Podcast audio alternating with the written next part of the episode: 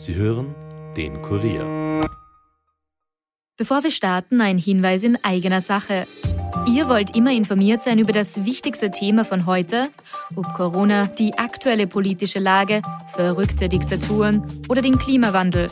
Wir fragen nach, Experten liefern die Antworten. Der Kurier Daily Podcast. Ein Tag, ein Thema. Überall, wo ihr Podcast hört und auf kurier.at slash daily. The first rule in investment is don't lose. And the second rule in investment is don't forget the first rule. Ziemlich gut veranlagt. Der Finanzpodcast von Kurier und Krone Hit. Liebe Podcasthörerin, lieber Podcasthörer, willkommen bei Ziemlich gut veranlagt. Bei mir im Podcaststudio wie immer Robert Kledorfer, der stellvertretende Leiter der Kurier Wirtschaftsredaktion. Hallo Robert. Hallo Rüdiger. Ja, bevor wir heute über Aktien sprechen, eine Bemerkung. Ist es moralisch vertretbar, über Geld zu sprechen, wenn 500 Kilometer entfernt von unserem Studio ein Land im Krieg ist? Ein Land, das brutal überfallen wurde von einem egomanischen Herrscher, von Wladimir Putin. Ein Land, das sich heldenhaft wehrt. Und wir glauben, ja, es ist vertretbar, weil Geld und Finanzwirtschaft wichtige Einflussmöglichkeiten darstellen. Manche sagen sogar Waffen dazu. Wir werden uns heute ansehen, welche Sanktionen wie greifen, was sich aus Gegensanktionen ergibt und wir wollen unseren Podcast auch dazu verwenden, einen Spendenaufruf zu unterstützen. Denn viele Hunderttausende bis Millionen Menschen sind auf der Flucht. Wir wollen sie unterstützen, denn Betroffenheit ist gut, aber helfen ist besser. Deswegen haben wir gemeinsam als Krone Hit mit der Caritas eine Spendenaktion gestartet, gemeinsam für die Ukraine heißt sie. Und wenn du möchtest, kannst du auf kronehit.at gehen und dort spenden. Der Robert und ich haben es auch schon bereits getan und wir sagen schon jetzt dafür Danke. Danke. Ansonsten, Robert, muss man sagen, ziemlich scheiße alles, oder? Ja, die Lage ist ziemlich bescheiden, um es mal so zu sagen, und macht mich persönlich sehr betroffen, wie schon lange etwas mich betroffen gemacht hat. Und das ist sehr ehrlich gemeint. Und ich hoffe wirklich, dass wir bald bessere Nachrichten aus der Ukraine haben. Aber wir wollen uns heute anschauen, wie sich die Sanktionen des Westens in Russland auswirken. Ich habe ja gestern am Abend über Telegram mit einem Freund in Ekaterinburg telefoniert. Die Auswirkungen für die Bürger in Russland sind bereits spürbar. Preise steigen. Es trifft aber im Moment vor allem die Bürger, die eher westlich orientiert sind. Wenn du ein Netflix-Abo hast zum Beispiel, dann kannst du es nicht mehr bezahlen und es wird dir gesperrt oder ein Spotify-Abo. Oder Uber funktioniert nicht mehr. Alles, was noch mit lokalen Zahlungsmitteln funktioniert, das klappt noch. Apple und Nike haben ihre russischen Online-Shops geschlossen und viele andere Marken sind ihnen auch bereits gefolgt. Was aber die größte Sache war in der letzten Woche in Russland ökonomisch, war, dass die russische Notenbank die Zinsen erhöht hat und normalerweise, Robert, wir diskutieren hier im Podcast immer so, ah, 0,125 Prozent, 0,25 Prozent, totaler Wahnsinn. Man muss sich vorstellen, in Russland wurden die Zinsen gleich um 10,5 Prozentpunkte erhöht, nämlich von 9,5 auf runde 20. Und die Notenbankchefin, die Elvira Nabiulina, hat die Wahl aus Pest oder Cholera. Pest bedeutet, die Wirtschaft abzuwürgen, Cholera bedeutet, dass äh, der Rubel komplett verfällt. Denn nach den Sanktionen des Westens hat natürlich eine massive Rubelflucht begonnen. Das bedeutet, viele Leute haben Rubel in Dollar oder Euro getauscht. Und es ist ja immer so, wenn ein Produkt sehr gemocht wird, das andere nicht, geht der Preis vom ersten rauf und deswegen sind Dollar und Euro stark gestiegen und der Rubel runter. Und um das zu verhindern, hat eine Notenbank ja nur zwei Möglichkeiten entweder selbst Dollar oder Euro in die Hand nehmen und darum Rubel kaufen, wissend, dass es ein Akt der Verzweiflung ist, aber es trotzdem zu machen, also eine, eine Währungsintervention zu machen. Das ist dann blöd, wenn ein Teil der eigenen Währungsreserven eingefroren sind, wie es gerade bei, bei Russland der Fall ist. Die zweite Möglichkeit ist, die Zinsen zu erhöhen, damit Leute ihr Geld im Rubel lassen. Weil obwohl der Rubel weniger wert ist, denke ich mir bei 20 Prozent Zinsen, ist es trotzdem nicht ein schlechtes Geschäft, das Geld im Land zu lassen. Das haben sie eben probiert. Gut, das klingt im ersten Moment ja relativ vernünftig, im zweiten natürlich ein Problem, weil wenn ich 20 Prozent Zinsen zahle, dann muss die auch jemand bezahlen. Das heißt, im Gegenzug steigen natürlich die Zinsen für alle Unternehmen, aber auch für Hypothekarkredite, für Konsumkredite, für alles einfach auf das Doppelte, von ungefähr 10% auf 20%. Ich habe heute gesehen, Sperrbank hat 22% Hypothekarkredit. Das heißt, wenn du eine Wohnung hast, die du auf 20 Jahre finanziert hast, dann sind deine Kosten ab sofort natürlich ganz erheblich höher. Das heißt, alle Teile der Wirtschaft sind dadurch betroffen. Das betrifft die Bauwirtschaft natürlich, weil wer geht heute her und investiert auf Pumpe eine Baustelle bei 20 Prozent? Das betrifft natürlich genauso auch die Konsumgüter. Das betrifft alle Bereiche, weil einfach das verfügbare Einkommen der Menschen schlagartig geringer wird. Die nächste Sache ist, Russland gehen die Ersatzteile aus. Autos, Flugzeuge, Ölförderanlagen, Gasförderanlagen, Bergbau. Alle diese Dinge sind auf westliche Ersatzteile angewiesen. Kann man sagen, Russland, ja, die bauen ja auch selbst Flugzeuge, den Suchoi Superjet 100 zum Beispiel, aber auch der fliegt nicht ohne westliche Komponenten. Und alle diese Produkte können nicht mehr gebaut und Strich oder gewartet werden. Und wenn die Sanktionen länger andauern, werden es die russischen Fluglinien überhaupt schwer haben, ihre Fliege in der Luft zu halten. Das gleiche gilt im Autobau, bei Konsumgütern. Die Lieferketten, die durch Covid schon angeschlagt waren, die sind halt jetzt vollkommen durchtrennt. Und nicht nur Russland ist dabei ein Thema, sondern auch die Ukraine, nämlich nicht nur im Krieg klarerweise, sondern auch wirtschaftlich. Die Ukraine ist der, einer der größten Weizenproduzenten der Welt, Robert, und das hat auch massive Auswirkungen auf den Weltmarkt. Ja, bei Agrarrohstoffen gab es einen extremen Höhenflug.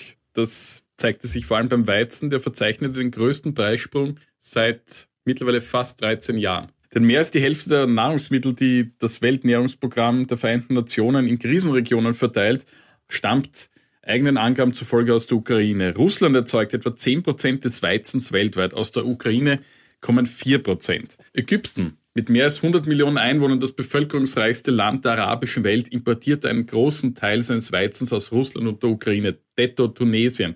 Und die Türkei kaufte 2020 rund 65 Prozent ihres Weizens aus Russland. Eine Verschlechterung der Beziehungen zu Moskau könnte die Einfuhren verteuern. Die Ukraine ist der viertgrößte externe Lebensmittellieferant der EU und beliefert die EU mit einem Viertel ihrer Getreide- und Pflanzenölimporte. In wenigen Tagen sollte eigentlich in der Ukraine die Frühjahrsaussaat beginnen. Jetzt mit der Militäraktion wird das natürlich sehr schwierig und das wird sich stark auf die Ernte im Sommer auswirken im negativen Sinn. Jetzt können wir sagen, naja, super, ich setze jetzt voll auf diese Agrarrohstoffe und investiere. Mein Zugang wäre es, das nicht zu tun, weil das die Preise noch weiter nach oben treibt und das tut einfach niemandem gut. Da würden einige wenige abcashen zu Lasten großer, großer Bevölkerungsteile. Ja, ethisch immer schwierig, äh, in Lebensmittelspekulationen reinzugehen, weil das, was du als Gewinn hast, fehlt dem anderen am Teller am Ende des Tages. Wir haben es ja gesehen beim Ausbruch des arabischen Frühlings, damals beginnend in Tunesien, ging es ja genau um die Lebensmittelpreise und auch genau um die Weizenpreise. Also das war damals schon ein Riesenthema. Damals noch wegen der Verflüssigung von Weizen zur Herstellung von Sprit. Das war damals die große Diskussion und heute einfach durch einen Mangel, weil eine ganz zentrale Anbaufläche wegfällt. Was aber auch ein Riesenthema ist, das hört man eh Land auf, Land ab, das sind Öl und Gas, Robert. Wie sieht's ja, da aus? Die haben natürlich auch zugelegt. Der Kurs durchbrach die 100-Dollar-Marke und legt auf bis zu 114 Dollar zu. Das ist der höchste Stand seit 2014 und manche meinen, es könnte noch viel, viel mehr werden. Und was das für Autofahrer und die Industrie heißt, kann man sich ja ungefähr ausdenken. Und natürlich auch für die Inflation. Sie kratzt ja jetzt bereits in der Eurozone und in Österreich an der 6%-Marke. Wir hatten ja jetzt diese Woche Zahlen. Und das stellt uns alle vor ein akutes Problem, denn normalerweise müsste man die Zinsen anheben, wenn das so extrem ist. Aber das wird natürlich sehr schwierig bei dieser extrem unsicheren Wirtschaftslage. Es könnte ja zu einer Rezession kommen. Und kommt jetzt die Stagflation? Was meinst du, Rüdiger? Die Stagflation oder Stagflation, ein Kofferwort, wie man das so schön sagt, nämlich aus Stagnation und Inflation, beschreibt ja relativ genau die ökonomische Lage der USA in der zweiten Hälfte der 70er Jahre, Jimmy Carter. Du hattest hohes Zinsniveau, du hattest hohe Inflation und du hattest kein Wachstum. Das ist ganz interessant, wie die Amerikaner dann rausgekommen sind, nämlich im Prinzip mit Public Spending am Ende des Tages. Das glaubt man heutzutage gar nicht mehr, ja. Das glaubt man nicht und äh, Reagan galt ja auch immer als jemand, der in Europa so als äh, fiscal conservative gegolten hat, aber letztlich waren es äh, Staatsinvestitionen, die auch dazu geführt haben, dass dann äh, die Leute mehr Vertrauen gewonnen haben und mehr Umsätze gemacht wurden und die Wirtschaft wieder gewachsen ist. Ich glaube nicht, dass wir jetzt in eine Stagflation reinkommen und zwar aus einem Grund, wir haben nicht so ein strukturelles Problem in Wirklichkeit. Wir haben eine Menge an temporären Problemen gleichzeitig und das ist, wenn ein Arzt sagt, Sie haben ganz viele Probleme gleichzeitig, klingt das auch nicht gut, das weiß ich schon. Aber es ist ja nicht so, dass unsere Wirtschaft einen massiven Umbruch jetzt braucht in der Sekunde, sondern wir haben Omikron gehabt. Wir haben jetzt Putin. Also ich weiß nicht, was in den Buchstaben damit mit Q als nächstes daherkommt, wenn es so weitergeht. Ja. Aber wir haben extrem viele externe Faktoren, die da reinwirken. Und deswegen bin ich doch recht optimistisch, dass wir diese Umstiege schaffen werden, die wir brauchen. Natürlich wird es brutal, weil die Heizkosten raufgehen werden, weil die Industrieproduktionskosten raufgehen, Papierindustrie, Erdgasbedarf äh, ist ein Riesenthema natürlich. Das werden wir alles auch spüren. Aber ich glaube, wir sind gemeinsam als Volkswirtschaft in der EU auch stark genug, dass wir das austarieren und hinbekommen können. Deswegen bin ich da nicht so pessimistisch. Okay, Na, in Nordamerika jedenfalls zeichnen sich ja die Zinserhöhungen ab. In Kanada ist sie bereits jetzt erfolgt diese Woche. In den USA steht sie jetzt für März an. Die Fed ist da ziemlich pushy, was das betrifft. Robert, die Preise sind gestiegen, auch die Rohstoffpreise ja sehr stark. Wir haben das Öl ja schon angesprochen, aber auch andere Rohstoffe gehen rauf, vor allem dann, wenn sie in Russland auch beheimatet sind natürlich. Dort werden sie gefördert zum Teil und verarbeitet auch. Industriemetalle wie Palladium oder Kupfer sind da ganz an vorderster Front zu nennen. Während also Bombenhageln Nahrungsmittel knapp sind, manche Länder zusätzlich um ihre Versorgungslage zittern müssen, hat Wladimir Putin noch Zeit gefunden, sich um das zu kümmern, was ihm wirklich wichtig ist. Das ist nämlich sein Vermögen. Am Beispiel seiner Yacht Graceful, die hat 100 Millionen Dollar gekostet, jährliche Betriebskosten knappe 10 Millionen.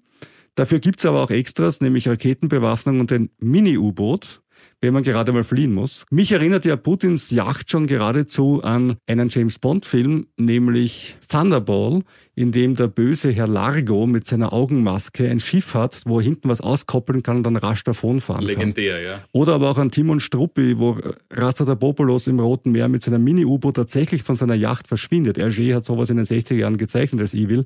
Putin macht's heute tatsächlich nach. Und angeblich wurde auf Putin ja ein Kopfgeld ausgesetzt und vielleicht braucht er dieses Ding ja wirklich noch. Und ich habe mir die Frage gestellt, was muss man eigentlich verdienen, damit man sich eine Yacht leisten kann, die 100 Millionen Dollar kostet und 10 Millionen Betriebskosten pro Jahr hat? Und die Antwort lautet 11.000 Euro im Monat. das ist das offizielle Gehalt von Wladimir Putin. Da kann man mal sehen, wie gut sein russischer Bausparer wirklich funktioniert über die Jahre. Er kriegt ungefähr so viel wie unser Kanzler, oder? Ja. Oder aber könnte es sein, dass Putin vielleicht korrupt ist und seine Person für persönliche Bereicherung nutzt? Nein. Doch. Oh. Die Yacht hat er jedenfalls schon vor Wochen überstürzt aus einer deutschen Werft abgezogen. Dort war sie zum Service. Sie wäre sonst wahrscheinlich beschlagnahmt worden. Schön, dass man dafür noch Zeit findet, während man einen ausgefüllten Terminkalender hat mit der Vorbereitung eines Angriffskriegs. An dieser Stelle eine Warnung. Wenn du Aktien oder andere Finanzinstrumente kaufst oder verkaufst, bist du selbst dafür verantwortlich und kannst niemandem die Schuld geben und uns schon gar nicht. Denn Robert und ich müssen für unsere eigenen Entscheidungen genauso haften wie du für deine. Kauf niemals Aktien oder ähnliches, weil du davon gehört hast, egal ob von uns oder vom Freund deines Schwagers, sondern informier dich bitte immer möglichst umfassend. Die Sperrbank Europa AG, wir kennen die schöne Leuchtreklame neben der Staatsoper, die ist pleite und weil sie eine österreichische Banklizenz hat, haftet die österreichische Einlagensicherung mit knapp einer Milliarde Euro. Wie funktioniert das genau, Robert? Wer zahlt da alles mit? In diesem Fall zahlen sämtliche heimische Banken mit und das ist natürlich bitter, weil nach der Kommerzialbank ist jetzt schon wieder was da den Kunden zu zahlen. Wobei man muss sagen, Sperrbank Europa AG klingt sehr groß und Kommerzialbank Mattersburg klingt total klein. Und trotzdem ist der Verlust bei der Sperrbank nur doppelt so viel bei der Kommerzialbank in Mattersburg. Also nach burgenländischen Verhältnissen ist das ja eine Lappalie, wie man sagen würde. Ja, da, da sieht man, was im Burgenland so alles geht, ja. Okay, aber die anderen Banken müssen dafür zahlen und am Ende des Tages äh, werden wir das wahrscheinlich auch nicht unbedingt durch bessere Konditionen als Kunden gelohnt bekommen. Könnte sein. Könnte sein, ja. Die, den Banken geht es ja momentan überhaupt generell nicht so so prickelnd, muss man sagen. Die, vor allem die Banken, die in Russland und der Ukraine tätig sind, jetzt nicht nur die lokalen Banken, sondern auch jene Banken aus Westeuropa. Da ist zu nennen die Société Générale aus Frankreich oder die Unicredit aus Italien, aber natürlich auch leider die Raiffeisenbank International. Sie hat seit Kriegsausbruch rund die Hälfte ihres Börsewerts verloren, also in diesen wenigen Tagen. Die Dividende wurde für 2021 bis auf weiteres auf Eis gelegt. Die Anleger sind sehr verunsichert, wie es mit den Banken generell weitergeht. Sie befürchten, dass im schlimmsten Fall als Gegenreaktion zu den Sanktionen Russland ausländische Unternehmen und eben damit auch die Banken verstaatlichen könnte. Allein bei der Unicredit würde die Abschreibung ihres Russlandsgeschäfts Insidern zufolge etwas über eine Milliarde Euro kosten. Aber eine Milliarde Euro, das ist ja nichts. Also jetzt verstehe mich nicht falsch, ich hätte die auch gern, aber das ist das, was wir an Geld für die Sperrbank zahlen müssen in Österreich. Also ist das so schlimm für die Unicredit, eine Milliarde Euro?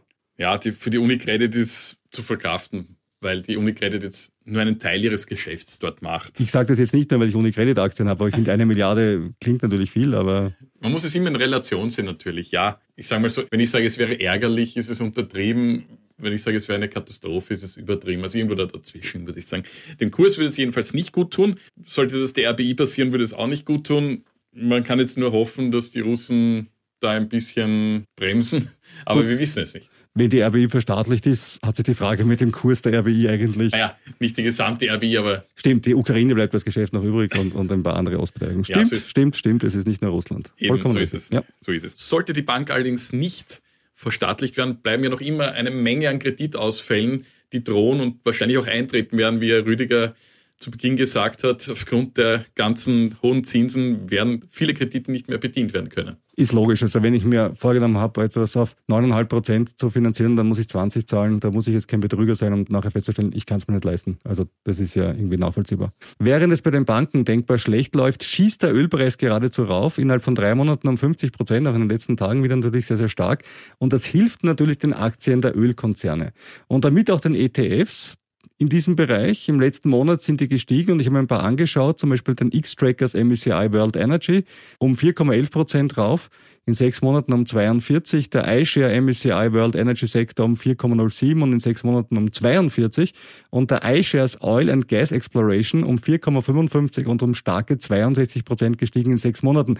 Und normal würde ich jetzt sagen, Robert, wenn es so stark gestiegen ist, Hände weg, aber so wie der Ölpreis sich entwickelt. Ja, da würde sogar ich sagen, ähm, zumindest mal ein Auge drauf haben, ja. Ja, das heutige teuer ist hier vielleicht das morgige billig. Man, man wird sehen, ja. Ich hoffe es natürlich nicht, ja. Nee, natürlich hoffe ich es nicht. Äh, man muss ja auch sagen, der Ölpreis ist jetzt auch keine Größe, die beliebig wachsen kann. Irgendwann wirkt er sich auf die Konjunktur aus und wenn das passiert, dann gerät er nicht unter Druck und geht auch wieder runter. Also das ist ein zyklischer Wert. Richtig, weil er die Nachfrage zusammenbricht letztendlich. Und wir sind im Zyklus halt schon relativ weit oben vom Preis her. Ganz schlaue haben wir gemeint, dass sie in die Gazprom-Aktie reingehen, weil die Gazprom-Aktie ja im Moment äh, sehr weit unten ist. Und nein, es haben viele Leute, die klüger sind als ich geschrieben. Zum Beispiel im Seeking Alpha Block. Also Leute, die ich wirklich super ernst nehme. Ich halte das Risiko nur einfach so für wahnsinnig hoch. Nämlich nicht, dass die Gazprom irgendwann pleite geht, das glaube ich nicht. Die sitzen auf Gas und die Menschen werden auf Gas verheizen, auch wenn es gar nicht mehr vernünftig ist.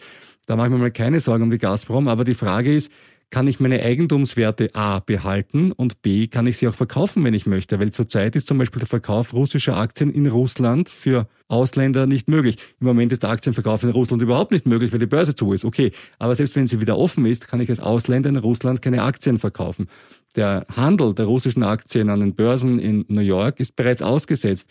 Die Gazprom-Aktie wurde heute noch in Frankfurt gehandelt, jedenfalls habe ich eine Kursbildung gesehen, also wird aber wahrscheinlich auch ein Auslaufmodell sein. Und dann sitze ich auf meiner Gazprom-Aktie und kann mir denken, super geil, an der Börse in Moskau ist die ja toll gestiegen und kann sie überhaupt nicht veräußern. Also ich würde allein aus dem Grund, abgesehen von ethischen Kriterien, ich würde nicht unterstützen, soll ja alles sein, aber allein aus dem Grund würde ich mir das nicht kaufen. Nein, da gebe ich dir völlig recht. Das, das, das geht jetzt einfach nicht. Ich will ja irgendwann wieder zu meinem Geld kommen. Eine andere Branche, wo man auch darüber diskutieren kann, ob man die kaufen mag, die hat gerade Hochkonjunktur. Ja, leider. Rüstungsaktien. Ich versuche das jetzt so neutral als möglich rüberzubringen. Durch die Bank konnten sie in den letzten Tagen und Wochen zulegen. General Dynamics etwa plus 11 Prozent in den letzten vier Wochen. Lockheed plus 15 Prozent. Tails aus Frankreich plus 25 Prozent und BAE Systems plus 28 Prozent. Wirklicher Highflyer Rüdiger sind aber die deutsche Rheinmetall mit plus 65 Prozent und Hensoldt mit mehr als der Verdoppelung des Kurses. Hensoldt hat mir gar nichts gesagt. Das, ja, auch nicht. Ja, haben das ein bisschen angesehen. Das ist ein Zusammenschluss aus ehemaligen Geschäftsbereichen von Airbus, Defense and Space. Der Konzern ist in den Bereichen Radar, optoelektronische Systeme, elektronische Kampfführung sowie Avionik tätig. Also bauen sie Flugzeuge und alles, womit man die wieder abschießen kann. Eigentlich. Wenn man es kurz zusammenfasst. Ja, eigentlich super. Ein super Kreislaufsystem. zynisch betrachtet, ja, rein zynisch. Ja, jedenfalls Russlands Invasion in der Ukraine hat das Marktumfeld für europäische Verteidigungsaktien grundlegend verändert. Und so dürften die europäischen Verteidigungsausgaben in Zukunft viel höher ausfallen als bisher erwartet, schreibt JP Morgan. Wir haben ja gehört, wie der Herr Scholz gesagt hat, 100 Milliarden Grundkapitalisierung jetzt mal gleich für die Bundeswehr und danach zwei Prozent pro Jahr oder ein bisschen mehr aus dem BIP für die Armee. Also Richtig. Also da ist schon Geld, das ausgegeben werden wird. Ja, und, und Rheinmetall ist der größte Lieferant mit Hauptwaffensysteme für die Bundeswehr und somit schaut es da ganz gut aus. Also Handelsblatt hat berichtet, dass für die Lieferung von Panzern, Hubschraubern und Munition ein Volumen von rund 42 Milliarden Euro allein eben für Rheinmetall anfallen wird. Das stimmt schon und man kann diesen Investitionen auch kritisch gegenüberstehen, aber ich für mich habe gelernt, ohne Waffen geht's nicht. Das ist das, was, was mir die letzte Woche gesagt hat. Wir waren vielleicht oder wahrscheinlich zu blauäugig, leider ja, ja. Muss man leider sagen. Das muss man sagen. Es ist die Frage, ob man das so sieht oder ob man davon auch noch profitieren will. Richtig. Das, das ich ist, finde, das muss jeder für sich entscheiden, das muss jeder eine, für sich seine Grenze sehen, wie auch immer. Das ist eine kleine, feine Linie, über die man steigen kann oder auch nicht. Ebenfalls einen kleinen Boom gibt's bei Uran, auch so eine Sache, die in Österreich äh, an der ethisch fragwürdigen Grenze ist. Mit dem Wegfall des Erdgases aus Russland wird vermutlich äh, Kernkraft eine kleine Renaissance erleben, zumindest wenn die Stimmen in der EU, die sagen, so wie wir zum Beispiel, wir Österreicher, dass, dass wir Kernkraft nicht brauchen, auf absehbare Zeit wahrscheinlich verstummen, weil jetzt von den Franzosen zu erwarten, dass sie einen Atomausstieg machen bei der jetzigen Energiesituation ist ja komplett jenseitig. Das sieht auch die Börse so. Der Global X Uranium ETF ist zum Beispiel in der letzten Woche von 18 auf knapp 22 Punkten gestiegen. Das ist ein Plus von 25 Prozent. Autoaktien dagegen sind im Minus. VW hat 10 Prozent verloren. Letzte Woche hat sich noch so gefreut, dass du es mir empfohlen hast. Heute ist der Gewinn wieder weg. Davor gab es eben inzwischen noch wegen der Porsche-Abspaltung, haben wir erwähnt. Äh, woran leidet die Autoindustrie, Robert? Ja, ein Autobauer nach dem anderen muss die Produktion herunterfahren oder sogar ganz stoppen. Grund dafür ist der fehlende Nachschub aus der ukrainischen Zulieferindustrie. Das sind sehr viele Werke, auch von westeuropäischen Herstellern, denn die Ukraine galt vor der Krise als attraktiver Produktionsstandort. Das Lohnniveau der gut ausgebildeten Mitarbeiter ist vergleichsweise niedrig und dazu kommt die geografische Nähe zu den Autowerken in Ungarn, Tschechien und der Slowakei. Konkret hergestellt werden in der Westukraine unter anderem Kabelbäume. Diese gehören zu jenen Bauteilen in Autos, die nicht nachgerüstet werden können. Anders als etwa Halbleiter, die häufig auch später eingesetzt werden können. Also wenn das Auto jetzt gebaut wird, stehen die jetzt zum Teil auf Halde, weil die Chips erst später geliefert werden. Soll sein. Aber diese Kabelbäume muss man gleich einbauen. Und wenn man die Kabelbäume nicht hat, kann man auch das ganze Auto nicht bauen und somit steht die Produktion. Und jetzt bahnt sich eben die nächste Versorgungskrise an. Ein Wechsel zu anderen Zulieferern ist sehr, sehr schwierig bis unmöglich und die Lagerbestände sind enden wollend. Und das trifft auch Österreichs Standorte. Das BMW-Werk in Steyr hat diese Woche rund 3200 Mitarbeiter zur Kurzarbeit angemeldet und Selbiges gilt dann jetzt auch bald für das Werk von Steyr Automotive von Sigi Wolf der ja hier auch sehr eng zusammen ist mit Deripaska, einem russischen Oligarch. Also so trifft sich das wieder zusammen. Also das sind Russen und Österreicher sitzen dann im selben Boot. Und wenn man jetzt zur Ehrenrettung von Oleg Deripaska sagen muss, dass er einer der wenigen war, die zwar nicht direkt Putin kritisiert haben, der Mann hängt auch in seinem Leben, aber der zumindest sich für den Frieden ausgesprochen hat. Und immerhin es sich getraut hat, den Krieg in einen Krieg zu nennen, weil selbst das ist ja in Russland derzeit verboten. Ja, weil es offizieller keiner ist. Sondern eine militärische Sonderoperation. Ja.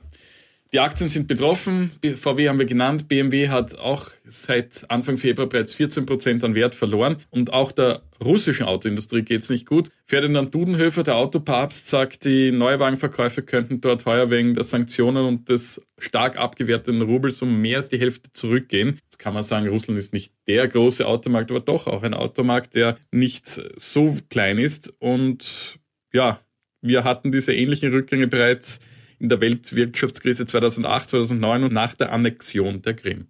Gold haben wir vorher schon angesprochen, ist weiterhin gut gefragt. Goldkurs knapp unter dem Alltime high Bitcoin vielleicht noch zum Schluss. Bitcoin war jetzt ja ein bisschen im Gerede. Kann man Bitcoin verwenden, um die Sanktionen zu umgehen? Können die Russen in industriellem Maßstab mit Bitcoin zahlen? Können wir mit Bitcoin unsere Gasrechnung bezahlen oder umgekehrt? Aber ich habe ein bisschen umgeschaut. Experten sagen, das ist eher unwahrscheinlich, weil die Volumina in Transaktionen so hoch und auffällig wären.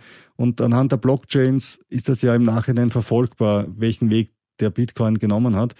Und das könnte dazu führen, dass irgendwann einmal in drei, vier, fünf Jahren das FBI sagt, dieser Bitcoin ist void, der ist ungültig, weil der war mal in einer Transaktion drin, die nicht gut ist. Also das wird noch sehr, sehr spannend werden. Ich gehe aber davon aus, dass die Russen selber gemeinsam mit den Chinesen oder auch alleine äh, an Kryptos arbeiten werden, um sich ein bisschen von diesem SWIFT-Schock, den sie ja gehabt haben, loszulösen, dem Ausschluss aus dem internationalen Bankensystem.